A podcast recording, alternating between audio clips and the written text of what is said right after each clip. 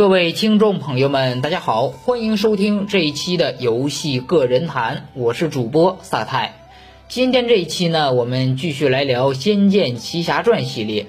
按照游戏的发售顺序，我们来聊《仙剑奇侠传二》。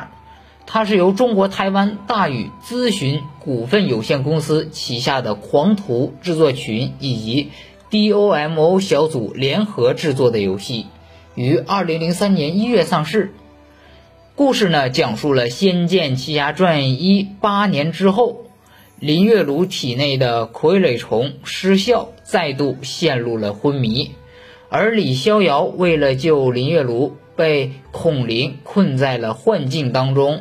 孔林困住了李逍遥之后，再次在江湖上掀起了腥风血雨，而王小虎作为李逍遥的邻居。随着年龄不断的增长，也踏足了武林，初遇了苏妹以及李易如和沈七双众人，为了救李逍遥、打败魔尊而展开冒险。王小虎一行当中冒险要找到魔尊三神器，并使用三神器当中的回魂珠救回了林月如，同时将李逍遥。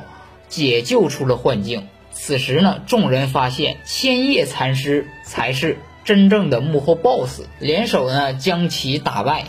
魔尊孔林也被李逍遥击败。在最终的决战当中，苏妹牺牲了自己，破解了千叶的禁术。决战之后，王小虎和沈七双决定坚信苏妹并没有死。而继续在江湖上寻找他。相比于一代的剧情，二代呢和游戏流程就比较的短，剧情上呢也给人一种很仓促、着急的感觉。而实际上呢，导致这些现象的主要原因是游戏在开发时内部产生了争执。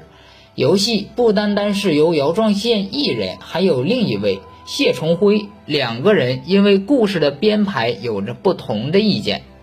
姚壮宪认为《仙剑奇侠传二》应该另起炉灶，开发一段全新的故事，而谢重辉呢认为要复制前代的成功，就必须要继续原本的故事。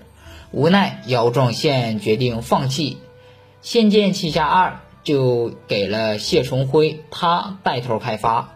但不久之后。谢崇辉带领着工作室员工集体辞职，具体原因不明。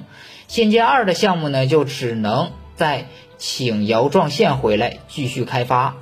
但他回来发现游戏已经完成了大部分的内容，只需要修修补补就可以了。于是，在这样凑合的方式下，游戏发售了。后来的故事呢，大家也很清楚。虽然现在有一些人为《仙剑奇侠传二》喊冤，觉得这还是一款很不错的游戏，为什么当年的玩家要骂他呢？实际上，当年的玩家可是很刁钻的，游戏品质一般般，不如一代，这我们就不说了。部分迷宫简单，以及结尾让人看得云里雾里，这些原因导致了游戏就应该被骂。带着玩家的骂声，游戏的口碑和销量都很差。当然，这里不排除当年盗版抢走了一部分的销量。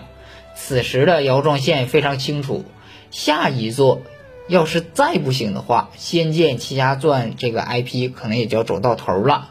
实际上呢，对于《仙剑奇侠二》整个的故事，并没有像《仙剑一》或者后来的《仙剑三》《仙剑三外传》还有《仙剑四》那么的引人入胜。